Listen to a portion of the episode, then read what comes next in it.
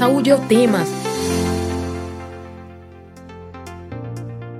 Olá, ouvinte das rádios Universitária FM 99.9 MHz e Paulo Freire AM 820 kHz. O consumo de calmantes para diminuir a ansiedade, a tensão e a insônia, sem a devida prescrição médica, pode trazer riscos à saúde. O perigo aumenta se o consumo acontece de forma abusiva, gerando consequências sérias pelos efeitos colaterais na pessoa. Ao longo do tempo, a medicação perde efeito e exige doses cada vez maiores, no Saúde é o tema de hoje, vamos falar sobre o uso abusivo de calmantes. Eu sou William Araújo, estudante de jornalismo da UFPE, e lembro que esta edição fica disponível no site radiopaulofreire.ufpe.br e nas plataformas de podcast. Nesta edição do Saúde é o tema sobre o uso abusivo de calmantes, vamos conversar com o médico de família e psicanalista, médico da Prefeitura do Recife, professor do Centro de Ciências Médicas da UFPE, Vitor Barreto. Olá, Vitor, seja bem-vindo ao Saúde é o Tema. Bom dia, William, e bom dia para todo mundo que está escutando e vendo a gente aí nas redes sociais. Muito obrigado por aceitar o convite, Vitor. E também convidamos para a conversa o estudante de medicina da UFPE, João Marcos Cavalcante. Seja bem-vindo ao Saúde ao Tema, João Marcos. Bom dia, William. Obrigado. Bom dia, professor. Muito obrigado por aceitar nosso convite, João Marcos. Então, professor Vitor, nós sabemos que é uma prática muito comum a automedicação, principalmente de calmantes. Qual é a dimensão desse problema? O calmante passou a ser um remédio aparentemente de uso banal pelas pessoas que em qualquer situação vão lá e tomam para se acalmar? Então, essa é uma pergunta super importante, William. Eu diria que atualmente é, o benzodiazepínico é o, vamos dizer, é a droga, né, o psicoativo é, legalmente prescrito por médicos que causa mais problemas para a nossa sociedade, e isso não só falando no Brasil, mas no mundo todo. Então, é, se você pegar, por exemplo, comparar com outros psicoativos, como o álcool, né, que você não precisa de prescrição, você vai lá, é, compra e bebe, é, ou as drogas ilegais, né, como por exemplo a maconha, que geralmente é mais usada, é, eles estão são psicoativos que estão em outra classe. Mas entre os medicamentos prescritos por médicos que são psicoativos, esses benzodiazepínicos, que são clonazepam, alprazolam, diazepam, é, eles, eles são é, o maior problema, é, é, vamos dizer, médico no mundo todo. João Marcos, gostaria de complementar sobre como as pessoas estão utilizando indiscriminadamente o calmante no dia a dia? É, e esses calmantes, né, como o professor Vitor bem falou, é, a gente consegue perceber na nossa prática diária, né, a dependência é, que as pessoas acabam conquistando, né, desse, desses medicamentos. Muitas delas, é, a maioria, na verdade, muitas vezes nem precisam de fato do medicamento, mas pela dependência que foi gerada, essas pessoas acreditam que esses medicamentos são essenciais para conseguir um sono efetivo e acaba recorrendo a eles e recorrendo a nós no, no programa de saúde da família para fazer essas é, atualizações de receituários. E isso vai gerando uma bola de neve, né? Porque associado a esses usos de benzodiazepínicos, quando é, ele é utilizado de uma forma abusiva, vem todos os efeitos colaterais e todas as consequências que essas medicações elas são geradas, a gente tem que é, manejar essas consequências no, programa de saúde da família. E isso vai gerando, como eu falei, uma bola de neve, né? E os problemas, as consequências, elas vão só aumentando. Professor Vitor, e além de, de muitas vezes para tentar dormir o sono, como o João Marcos pontuou, em que mais situações as pessoas procuram ir até a farmácia para comprar um calmante?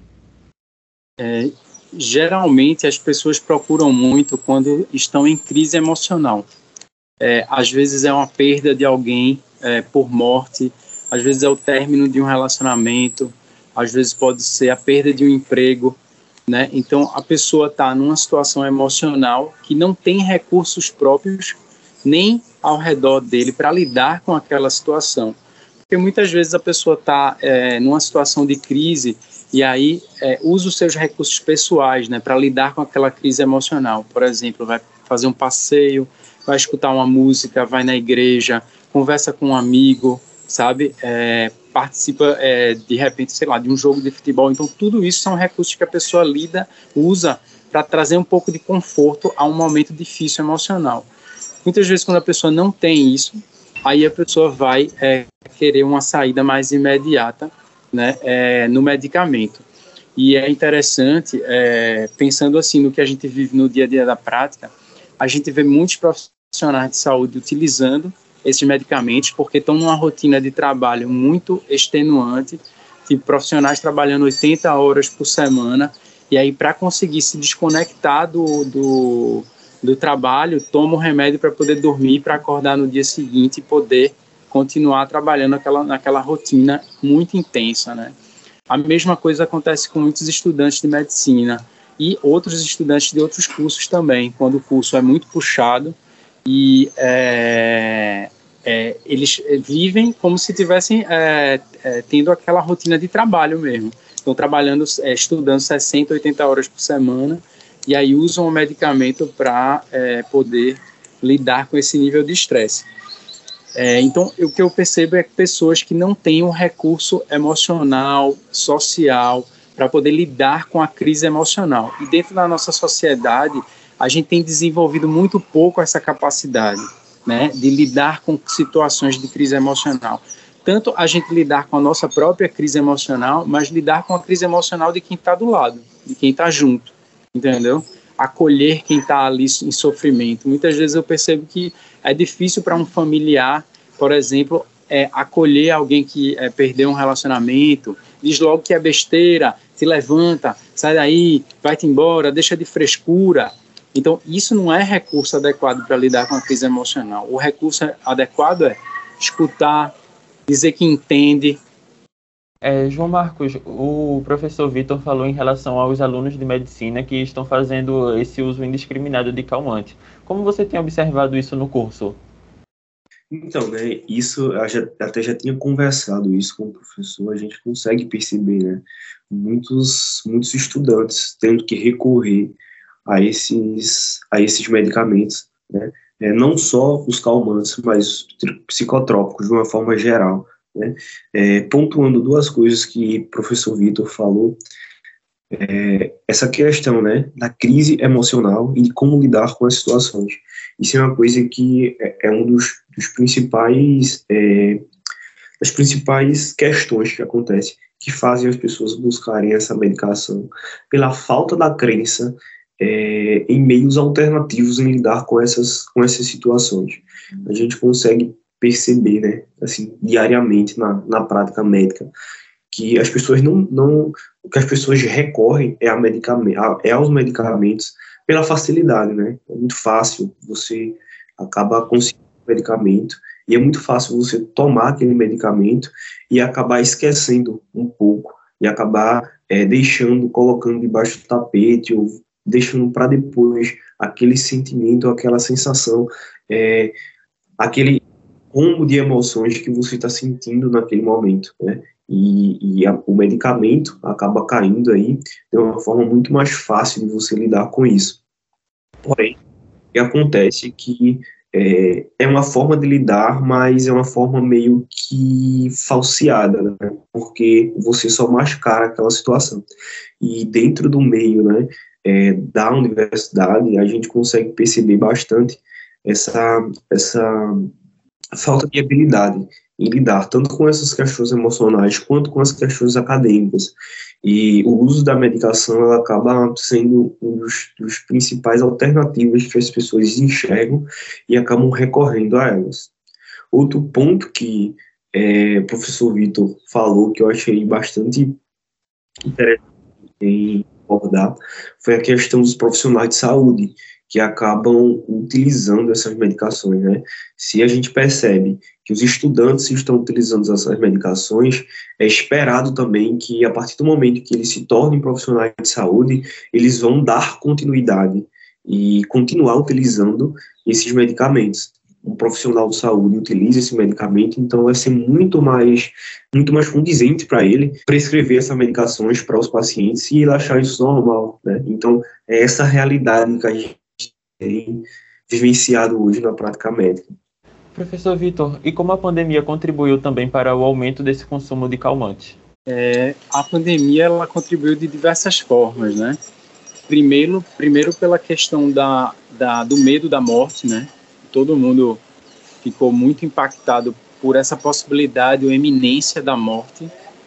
Segundo, pela questão de ver as pessoas morrendo né, no dia a dia, seja pessoas, sejam pessoas próximas ou é, aquela multidão é, vamos dizer, de pessoas que você não conhece, mas que têm um impacto em você, apesar de você não conhecer, é, e pela questão do isolamento social, né, da gente estar tá absolutamente isolado sem estar tá realizando as atividades sociais do dia a dia. Então, isso, esses três fatores tiveram um impacto é, muito importante.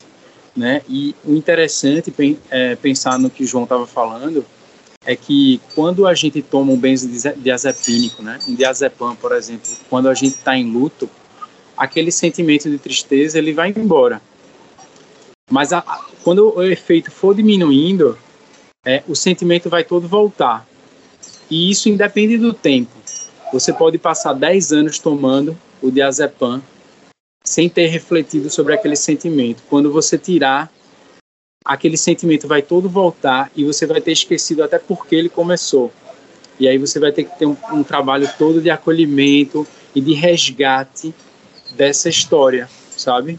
Que foi perdida, desse luto que não foi é, consumado, digerido, sabe? Metabolizado.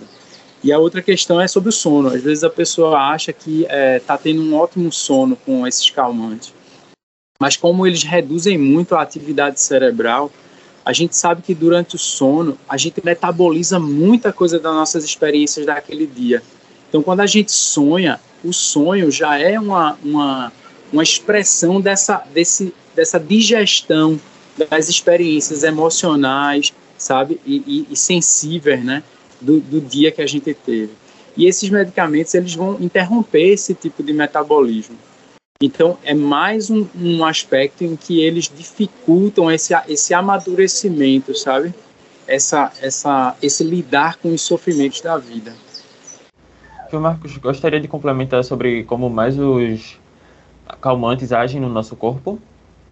Então, né, é, como o professor falou, os calmantes eles vão agir exatamente né, diminuindo essa atividade cerebral e fazendo com que as pessoas acabam é, não digerindo, né, não, é, utilizando a mesma expressão, né, metabolizando todas as experiências vividas, né, e, assim, as pessoas, por hora, né, acabam diminuindo ali a forma de lidar com, as, com os sentimentos, com as emoções, aqueles sentimentos, eles, por hora, eles desaparecem como uma mágica, por isso das por isso o motivo das pessoas, sempre que passa o efeito, querer tomar outra medicação, querer ingerir outro comprimido, né, para que aquele sentimento ele meio que seja acalmado, só que é um é um é uma resolução falsificada, porque logo após é, esses medicamentos, os efeitos forem diminuindo, essas emoções elas vão retornar, né? E é exatamente isso que vai causar a dependência, pelo fato das pessoas elas não não estarem preparadas para lidar com sentimentos. Então, logo aquele, logo que o efeito vai passando e as pessoas vão percebendo que elas vão se não estão se sentindo bem, estão se sentindo mais ansiosas, estão se sentindo mais com os sentimentos mais mais fortes, né? Elas retomam e, e vai, ingere outra medicação e isso vai se perpetuando, né? Então, é basicamente dessa forma, de uma forma bem, é, uma forma pulseira, né? Assim, a grosso modo, que essas medicações vão agindo e a dependência, ela vai se instalando. Professor Vitor, tanto você quanto o João falaram sobre esse, essa tentativa de acalmar o sentimento e que é, as emoções voltam quando o efeito do calmante vai passando. Mas e por isso as pessoas continuam tomando e acaba causando uma dependência. Mas assim, em quanto tempo a pessoa consegue se tornar dependente de um calmante? Tipo, tomou durante um mês, a pessoa já se torna dependente? É, eu acho que esse tempo varia de pessoa para pessoa e caso a caso sabe? É, eu diria que é, o que eu percebo na prática é que a, a, depender da crise, quanto maior a intensidade da crise emocional, é, maior vai ser a velocidade com que aquilo vai se tornar um hábito, porque a dependência ela não é só química, sabe? Ela é uma dependência que é também é, uma dependência de hábito, né? E uma dependência é, emocional do medicamento. Então, tem a dependência química, emocional e a dependência é, de hábito de vida. Então, toda vez que a pessoa vai dormir, já sabe que ali naquele momento vai sentir aquela ansiedade e vai começar a pensar sobre a perda, aí ela já toma o remédio, sabe? Então, a depender da crise emocional, quanto mais intensa a crise, eu acho que mais rápido a pessoa fica dependente, sabe? É, às vezes, é, quando a crise é menor, a pessoa toma mais esporadicamente o remédio, então acaba demorando mais tempo, sabe, para ficar dependente. João Marcos, dá para comparar o vício do uso de medicamentos com o uso de algumas drogas como maconha, por exemplo?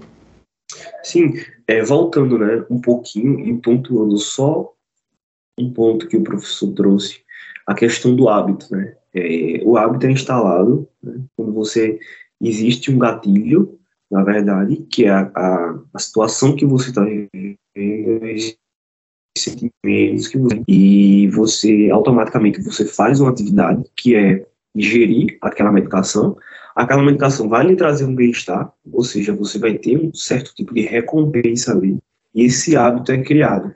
Toda vez que você está com aquele sentimento, toda vez que você não está conseguindo dormir, você sabe que sua mente, uma vez que você vai fazendo por uma certa quantidade é, de vezes, aquele hábito vai sendo construído. Você está mal, você toma aquela medicação, automaticamente vem a recompensa é, de você meio que conseguir manejar aquela, aquele, aquele mix de sentimentos e emoções que você está passando. Então, uma vez que esse hábito é criado, você vai recorrer a, a esse a uso dessas medicações de uma forma cada vez mais constante. É, e comparando isso né, ao uso de outras drogas, vai acontecer da mesma forma.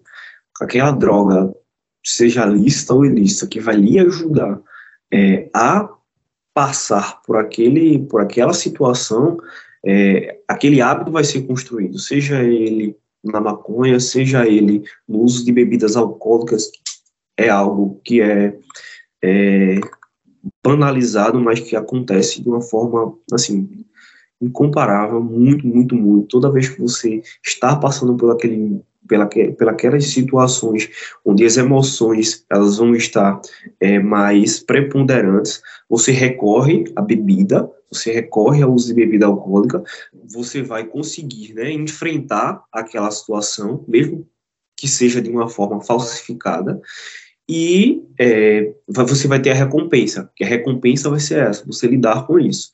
E pelo aquele momento vai passar, né? Você no uso de bebida alcoólica, você vai dormir, no uso de, de um ansiolítico, de um benzodiazepínico, você vai melhorar, você vai se acalmar e logo depois aquela situação vai voltar de novo e para você lidar você vai precisar voltar ao uso de medicação. Então você percebe como isso é algo sério e é algo que acaba comprometendo de uma forma contundente né, a saúde do indivíduo. Professor Vitor, as pessoas costumam utilizar calmante junto com outras drogas por exemplo, maconha, ou então junto com bebidas tipo alcoólicas? É, eu, eu já escutei esses relatos, sabe? De inclusive, é, por exemplo, pegar esses medicamentos e, e, machucar eles e misturar às vezes a outras drogas, sabe? Misturar a maconha, misturar a cocaína.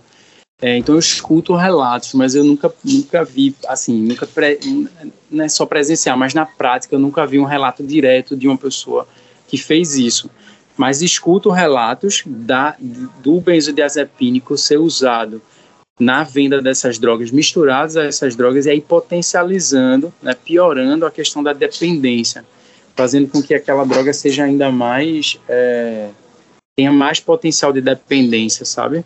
Então, isso é um ponto importante para a gente pensar. e que é, geralmente quem está tomando medicamentos é, psicoativos, né, para depressão, para esquizofrenia, é, para ansiedade, geralmente é indicado que você não use outro tipo de droga recreativa, sabe, que você evite, porque você vai misturar dois efeitos ali juntos, né? João Marcos, em relação ao consumo de calmantes, a partir desse risco excessivo e também misturado ao consumo de drogas, como é que a pessoa tende a procurar ajuda? Então, é, nós lá na, na universidade, a gente, nos períodos finais do, do, do curso, a gente passa por um estágio em nas diversas áreas médicas. E eu tive o prazer né, de estar fazendo esse estágio junto com o professor Vitor, é, lá na unidade de saúde da família, é, em uma das, das áreas médicas, que é a atenção, a, a atenção básica. E lá a gente conseguiu implementar, na verdade, não é implementação, que já existia um projeto antigo que é, já, já havia sendo feito esse tipo de trabalho, mas a gente ampliou esse tipo de trabalho de educação. Então a gente pôde trazer para as pessoas informações básicas é, a respeito da saúde mental, né? E principalmente sobre a respeito do uso e abuso desses benzodiazepínicos. E a partir disso, a gente ofereceu à população assistida pela unidade de saúde da família é, algumas alternativas que a gente poderia oferecer para as pessoas que queriam deixar de lado né, essas medicações então, assim, a gente oferecia terapias, a gente tem lá na unidade né, terapia comunitária, a gente oferecia oficina de meditação e automassagem. É, a gente oferecia também, dependendo da situação dependendo do caso, né, terapias individuais.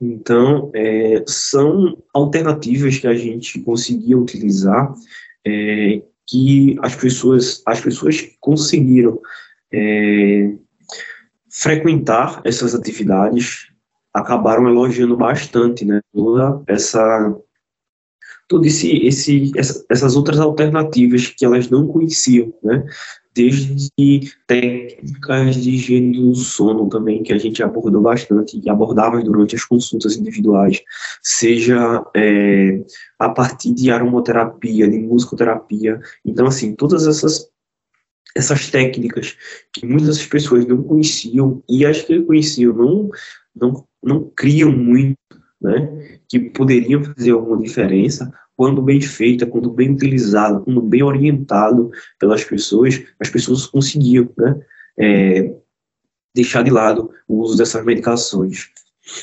Professor Vitor, mas antes da pessoa tentar procurar ajuda, muitas vezes ela continua consumindo por um longo tempo esse esse, por exemplo, o benzodiazepínico que a gente tanto falou aqui, o diazepam, mas quais são os efeitos que essa substância causa no cérebro?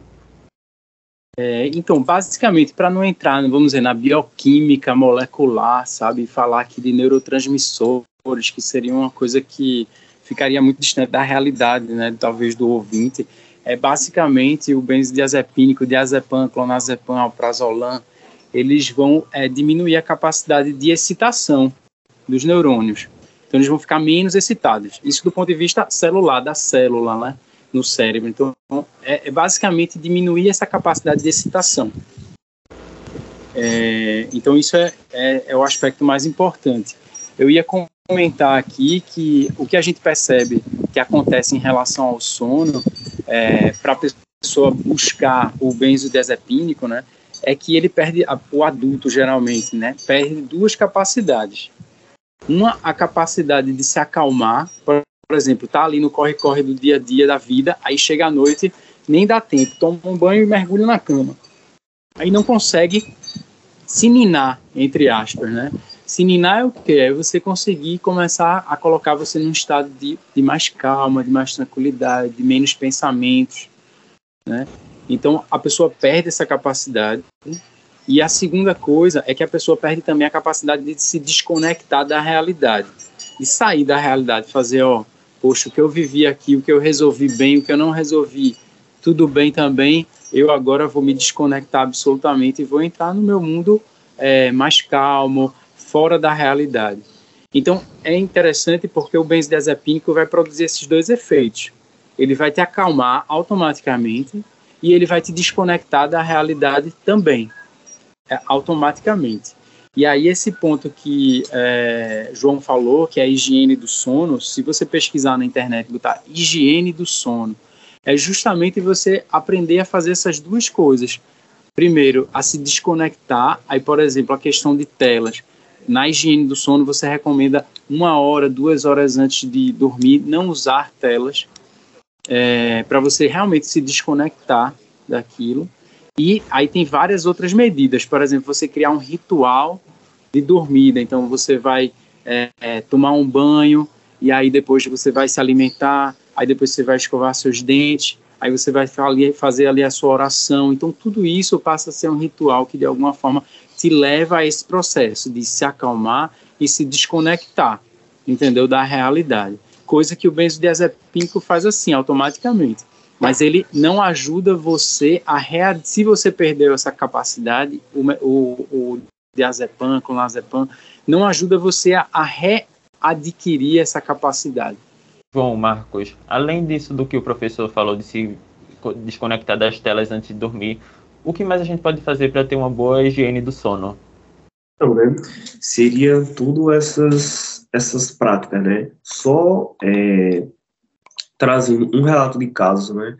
Na verdade, um relato bem curto de caso que a gente conseguiu é, durante as nossas atividades, né? A gente fez uma prática de meditação conjunta, né? Em uma das nossas terapias, é, terapias coletivas e a gente, a gente teve, né? Uma resposta de, de alguns pacientes, né? Que a gente aconselhou, ó, quando você não estiver conseguindo dormir, tente fazer essas práticas, tente silenciar o mundo, tente é, se desconectar da realidade.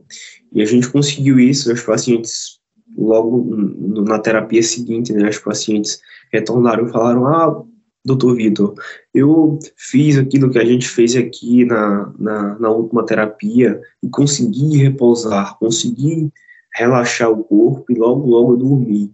Então, né, a gente consegue perceber, né, que é, práticas como essa, como meditação, como é, essa capacidade, essa, esse ritual que você faz, né, é, você faz a oração, você vai se desconectando de telas, você é, vai mantendo né, essa rotina de sono, você evita o uso e o consumo de cafeína, né? Você cria um horário para ir para a cama, então isso é algo muito importante, né? É, muitas vezes eu já, já ouvi isso, né? É você ter um despertador, né? Você tem um despertador é, não para acordar, mas você ter um despertador para a hora que vai dormir. Né? Eu vi muito você colocar sempre aquele horário e você deitar sempre aquele horário, respeitando, né? Essa questão do uso de telas, né? Que ser pelo menos duas horas antes de você deitar, né? É você evitar sonecas durante o dia e é, evitar, né? O, o, consumo de alimentos muito, é, digamos assim, pesados durante a noite, né? Então, todas essas técnicas são é, pontos, né, da higiene do sono que a gente pode se atentar, pode realizar, né, e pode é, ter um sucesso maior nessa indução e nessa manutenção do sono de uma forma saudável. Eu ia, eu ia acrescentar aqui, João, duas coisas. Uma é o uso de fitoterápicos, né? Então a pessoa pode usar um chá da folha do maracujá, um chá da valeriana, um chá da passiflora. É, tem, um, tem um produto né, já é, industrializado que é vendido, por exemplo, no mercado de São José, naquelas casas de ervas, né, que é o sono bom, é o bom sono, por exemplo, que vem um conjunto de ervas ali e que você pode é, usar para fazer um chá e aí perceber que vai ter um efeito calmante também. E aí a, a capacidade desse chá é, de trazer uma dependência é muito pouca, entendeu? Não vai produzir a dependência que esse vício, né? E o diazepam, o clonazepam vai. O outro, a outra questão que eu ia falar que também pode ajudar a higiene do sono é você reconhecer, né, saber que é, a nossa mente, quando a gente chega no final do dia, ela inevitavelmente, é quase um reflexo, ela vai pensar sobre o que aconteceu. Ela vai fazer uma avaliação do que aconteceu, como você se sentiu pela manhã quando uma coisa aconteceu, quando outra coisa aconteceu, você gostou, não gostou, né? Você ficou satisfeito à tarde, como é que foi a tarde? Então, a nossa mente, ela, ela reflexamente, ela vai para aí, para fazer essa, essa, esse pensamento, né? Essa avaliação do dia. Então, às vezes é importante você sentar ali 15, 30 minutos antes de dormir, e ao invés de deitar logo na cama, senta um pouco e para para pensar. Você já faz isso, já ajuda a sua mente a fazer isso um pouco. E aí você vai recapitulando o dia, sabe? E aí você vai ajudando esse metabolismo, essa, essa possibilidade de se desconectar. Porque muitas vezes, quando você termina esse pensamento sobre o dia, você é mais fácil você se desligar, fazer, ah, não, eu entendi o que aconteceu, eu percebi o que eu gostei, o que eu não gostei, e agora eu posso realmente é, entrar na, na, vamos dizer, na morte que é o sono, né? Porque dormir é uma experiência de, de, de você morrer, né? Assim, se desligar da vida é, e esperar o dia seguinte para renascer, né? Então tem esse, esse ritu aspecto ritual também é, da, da, de dormir, né? É uma morte que depois leva a um renascimento. Professor Vitor, mas no caso das pessoas que já tomam o calmante indiscriminadamente e fazem uso diário, principalmente do diazepam, por exemplo, é, como é que é trocar um diazepam por, por algum chá? A pessoa consegue simplesmente parar hoje com a medicação e começar a tomar chá hoje mesmo? Então, a ideia é o seguinte: é você realmente procurar um profissional de saúde para fazer esse trabalho de desmame, tá certo? Tem, tem várias formas de você fazer e aí vai depender da, de caso a caso. Então, por exemplo, uma pessoa que faz uso há muito, muitos anos, que está numa dose muito elevada, você vai ter que fazer um plano para é, tirar esse medicamento. Já uma pessoa que faz há menos tempo, uma dose mais baixa, você vai ter outro plano. Aí eu vou dar, dar exemplo dos, das duas situações. Então, uma pessoa que usa já uma dose muito alta, porque esses medicamentos, eles causam o vício, mas eles causam também aquilo que a gente chama de tolerância, né? Que se eu, é feito quem bebe muito, você vai, a, a, pessoa que bebe muito, o corpo ele vai aprendendo a metabolizar aquilo cada vez mais, então a pessoa fica mais resistente. Aí precisa de uma dose cada vez maior do, do álcool, por exemplo, para poder ficar no mesmo nível de, de, de vamos dizer, de excitação, né, por conta da bebida alcoólica. A mesma coisa o benzodiazepínico. Então, ele, com o tempo, ele, você, o seu corpo vai precisando de uma dose maior. Então, no caso desse, é, você vai é, tirar um quarto da dose a cada uma duas semanas. Então, desmamando ao, aos poucos. Outra possibilidade é você trocar por um é, por um benzodiazepínico que seja que seja não tão é, forte, por exemplo, quanto o que você já usa. Então, você pode desmamar gradualmente e você pode é, trocar por outro que seja mais, é, mais fraco. E aí também depois ir reduzindo aos poucos, um quarto da dose a cada, vamos dizer, a cada duas semanas. Então, se você toma, sei lá, dois comprimidos, então você vai tomar um e meio na, na, na próxima semana, todos os dias, e aí depois de uma, duas semanas vai reduzir um pouco mais, um quarto daquela dose. Outra coisa que vai ajudar também é, nesses casos mais graves é, de, de um uso de medicamento em dose mais alta, é você tratar o problema de base. Então, por exemplo, se aquela pessoa ela tem uma depressão, se aquela pessoa tem uma ansiedade, você pode usar os medicamentos adequados para tratar essa ansiedade, tratar essa depressão que vinha maltratada pelos benzodiazepínicos, entendeu? Então esse é outro aspecto, outra forma, né? E aí uma coisa importante também para esses casos mais graves é o acolhimento da família, né? é que a família entenda o que está acontecendo e possa dar uma atenção especial àquela pessoa. E aí alguém tinha perguntado no chat aí sobre o trabalho multidisciplinar. Para esses casos mais graves vai ser essencial. Muitas vezes esse paciente vai ser, eu como médico de família vou encaminhá-lo para o psiquiatra, às vezes vou utilizar a rede de saúde mental, por exemplo, o, o CAPS, né, que é o Centro de Apoio Psicossocial, que vai ter uma equipe multidisciplinar para atender essa pessoa. Posso encaminhar para psicologia também, para a pessoa lidar com os sentimentos que vão começar a vir a partir daquela, daquela retirada do, do medicamento. E aí João frisou bem, né? Você usar as práticas integrativas.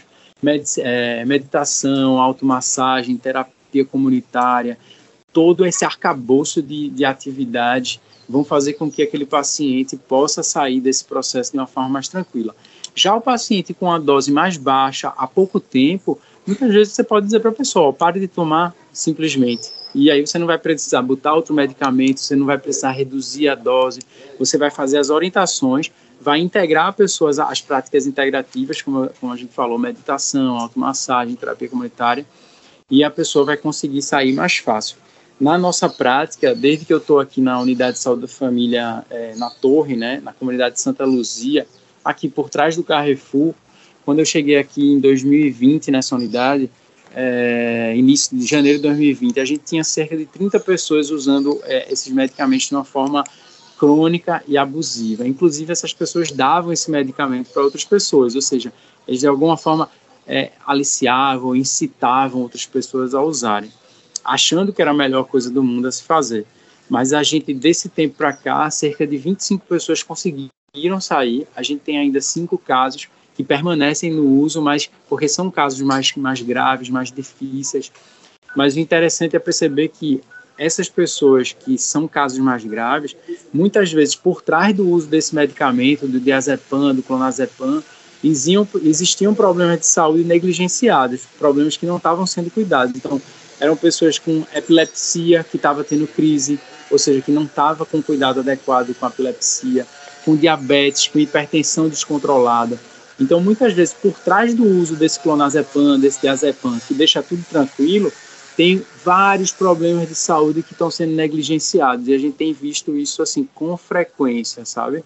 É, porque aquela pessoa fica quieta em casa, não dá trabalho para ninguém, porque não está sofrendo, e aí também ninguém dá muita atenção, entendeu?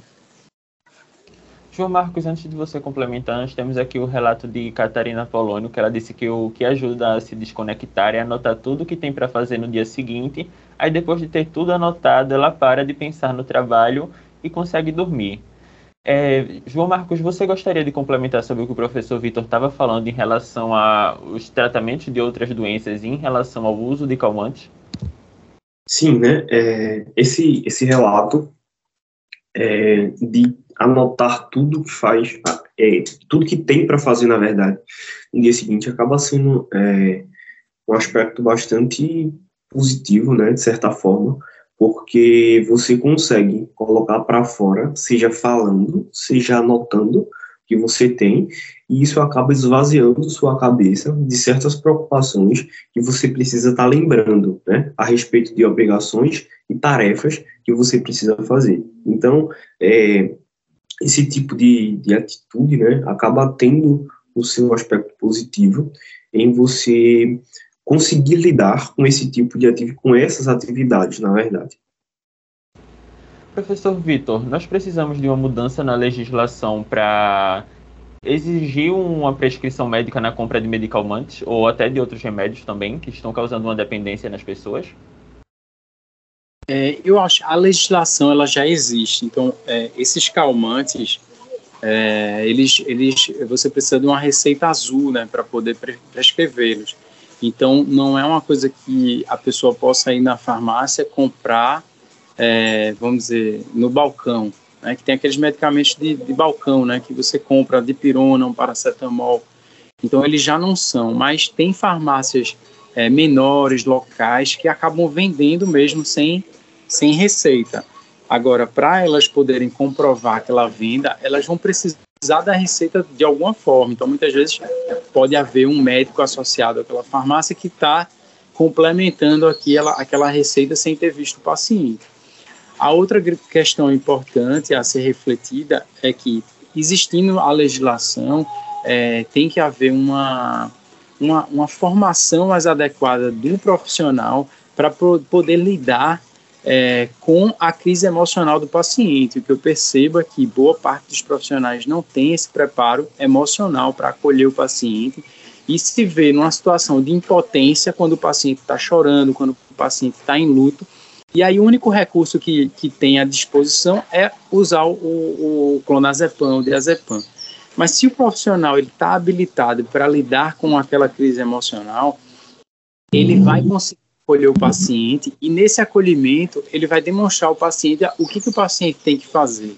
É através daquela experiência de acolhimento que é o, é o melhor medicamento que o profissional de saúde pode dar, entendeu? É escutar, sem julgar, por exemplo, é escutar, sem ter que dar um conselho que vai resolver a situação da pessoa, porque às vezes você dá um conselho, mas você não entende a situação que a pessoa está vivendo. Por exemplo, a pessoa está, uma mulher sofrendo vítima de violência por um marido abusivo e que bebe muito. Você diz para ela, ah, saia da casa dele. É muito fácil falar isso, mas você não está levando em consideração todas as dependências que aquela mulher tem naquela situação, a dependência afetiva, a dependência financeira, a dependência habitacional.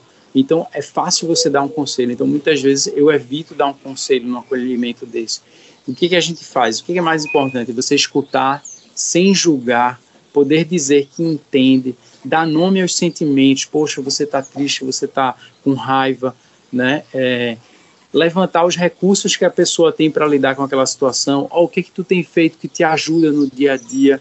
O que é que piora a situação? O que é que as pessoas ao teu redor estão fazendo? Elas têm te apoiado? Elas têm dito que é frescura, que é uma besteira? Então, todas essas perguntas é, elas fazem parte de uma técnica que é a abordagem psicoterápica breve e que não é uma coisa só para psicólogo, é uma coisa que todo profissional de saúde, inclusive muitas pessoas que atendem um público, poderiam ter como recurso e que tem, é, é relativamente simples assim a, a vamos dizer a, a, capacitação para você é, aprender esse tipo de técnica e aí você tendo essa técnica você vai utilizar esse recurso para acolher o paciente e evitar a prescrição desse tipo de, de medicamento. Uma outra questão importante também é como o profissional vai lidar com esse desmame e as reações do paciente a esse desmame. Porque tem paciente que vai aceitar tranquilamente, vai fazer, ah, ótimo, doutor, já estava pensando nisso, que maravilha que o senhor vai me apoiar nessa história, então vamos tirar esse medicamento.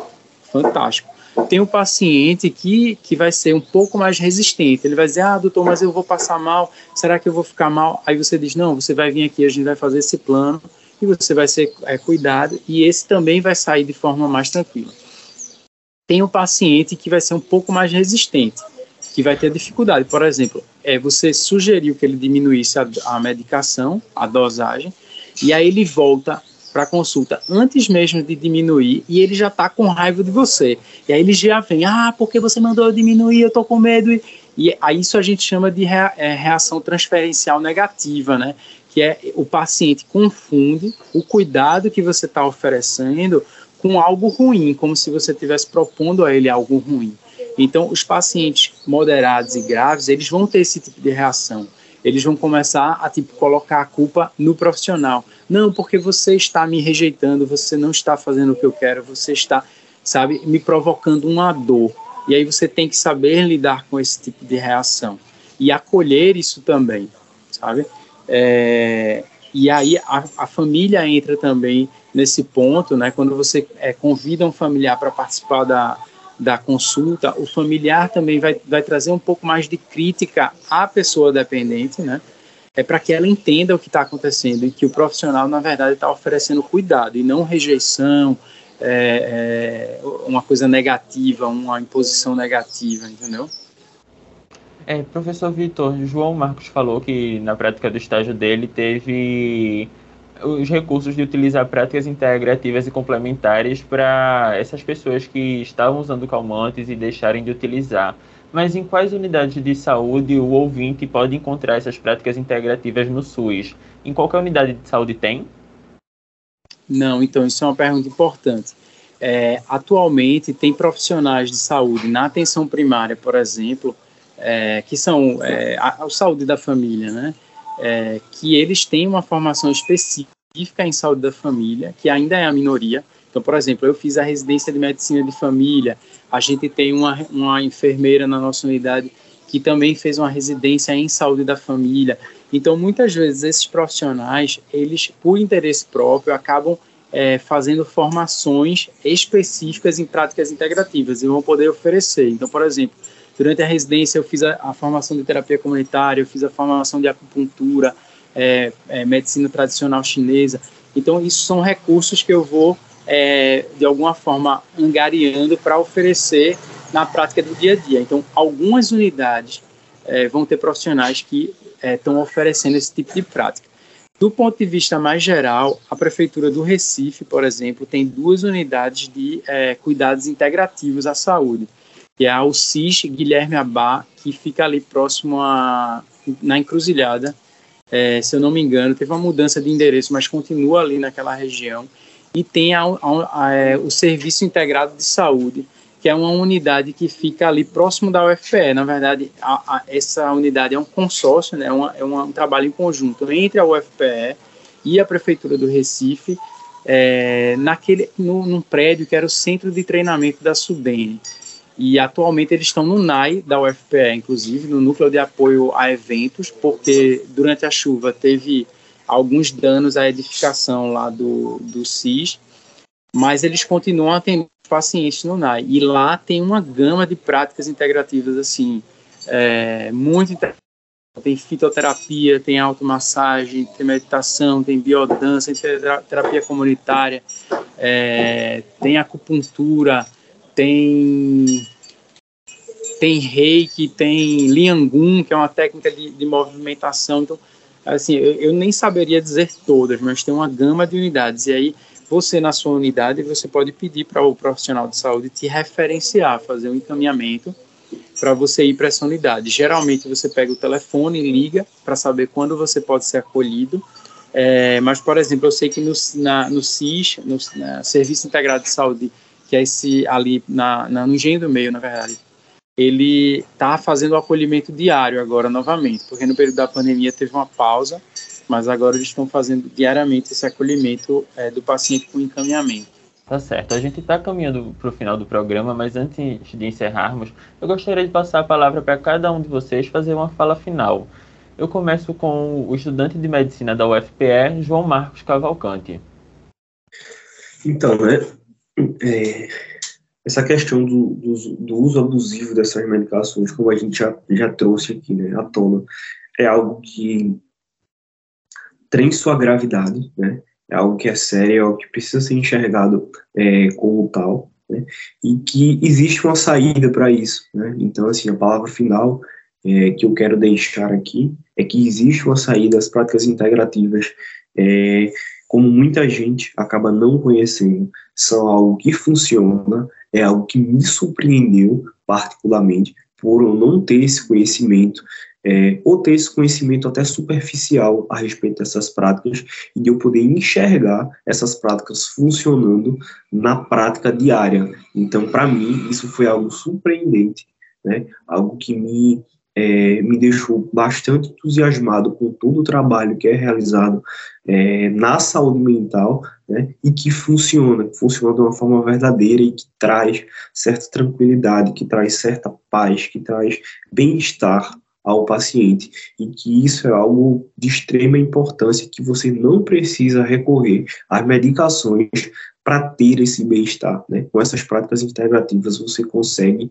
ter esse bem-estar de uma forma natural, de uma forma saudável e de uma forma é, muito muito boa, né? Tanto para você quanto para as pessoas que vivem é, ao seu redor. Né? Você consegue transmitir né, essas informações, você consegue transmitir esse bem-estar para essas pessoas, e isso é algo maravilhoso.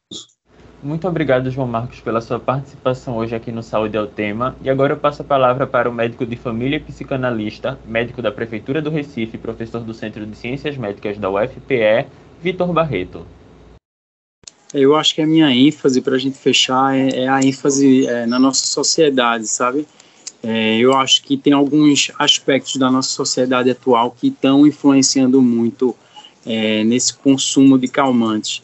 Então, assim, uma sociedade é, cuja expectativa nos, dos indivíduos é muito alta, então todo mundo quer ser é, um grande profissional, quer ser uma grande pessoa, quer ser uma pessoa que se destaca das outras.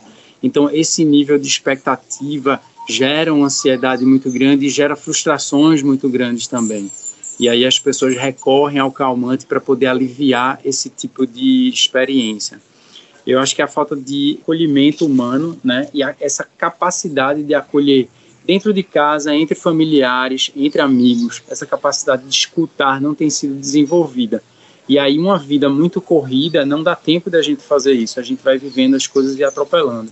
Mas se dar ao tempo de escutar o outro, de acolher o sofrimento, de poder entender sem julgar, sem criticar, sem ter que dar um conselho que vai ser a saída é, rápida, né, imediata. Então acho que na nossa sociedade a gente tem desenvolvido isso muito pouco. E a outra questão é uma sociedade extremamente individualista, né, em que a gente cada vez é, vive mais só, né? Então a gente perde os rituais mais coletivos, sabe? É, e eu acho que você participar de, de ações coletivas, é, pode ser você estar tá na sua igreja e você compartilha com alguém aquilo que você está vivendo, pode ser numa roda de capoeira, pode ser numa ciranda. Então, todos esses rituais coletivos que fazem parte da nossa sociedade, eles têm é, se perdido e é, é, morrido aos poucos. E aí a gente fica cada vez mais isolado enquanto ser humano. E aí eu acho que essa perda dessa dimensão coletiva social, que foi aguçada, né, obviamente, com a pandemia, é, também é outro aspecto da sociedade que a gente precisa rever. Muito obrigado, professor Vitor Barreto, pela sua participação aqui hoje no Saúde ao Tema. E eu lembro que a vacina contra a Covid-19 está disponível para a população a partir dos 3 anos. Se você ainda não se vacinou, vá logo. E mesmo se você já foi vacinado, continue seguindo as medidas de prevenção. Não esqueça de tomar a dose de reforço. O Saúde ao Tema de hoje encerra por aqui. Esta edição fica disponível no site radiopaulofreire.fpe.br e nas plataformas de podcast. A produção e o roteiro deste programa foi dos estudantes da UFPE, Everton Martins, de Comunicação Social do Centro Acadêmico do Agreste, e eu, William Araújo, estudante de jornalismo, sob orientação das professoras Ana Veloso e Paula Reis. Nas redes sociais, Everton Martins no Twitter, sob orientação da professora Cecília Almeida. Coordenação de transmissão e streaming, Catarina Polônio. Edição de podcast, Felipe Novaes. Tchau e até o próximo Saúde ao Tema. Saúde é o tema, uma produção da Rádio Universitária Paulo Freire, AM 820 kHz e da Universitária FM 99.9 MHz, com o apoio do programa Fora da Curva e da Pró-Reitoria de Extensão e Cultura da Universidade Federal de Pernambuco. A música tema é a faixa Teamwork, de Scott Holmes. Para mais informações, acesse www.ufpe.br/rpf.